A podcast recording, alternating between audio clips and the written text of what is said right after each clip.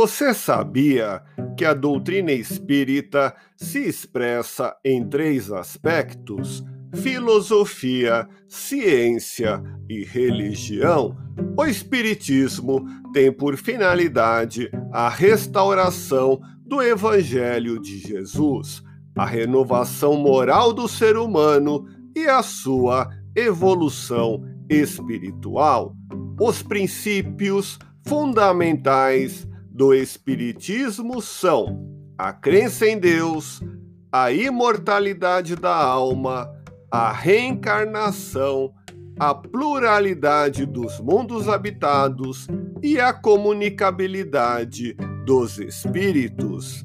O Espiritismo marcará uma nova era, permitindo o conhecimento de si mesmo, de suas potencialidades e a modificação da conduta interior perante a vida em sociedade.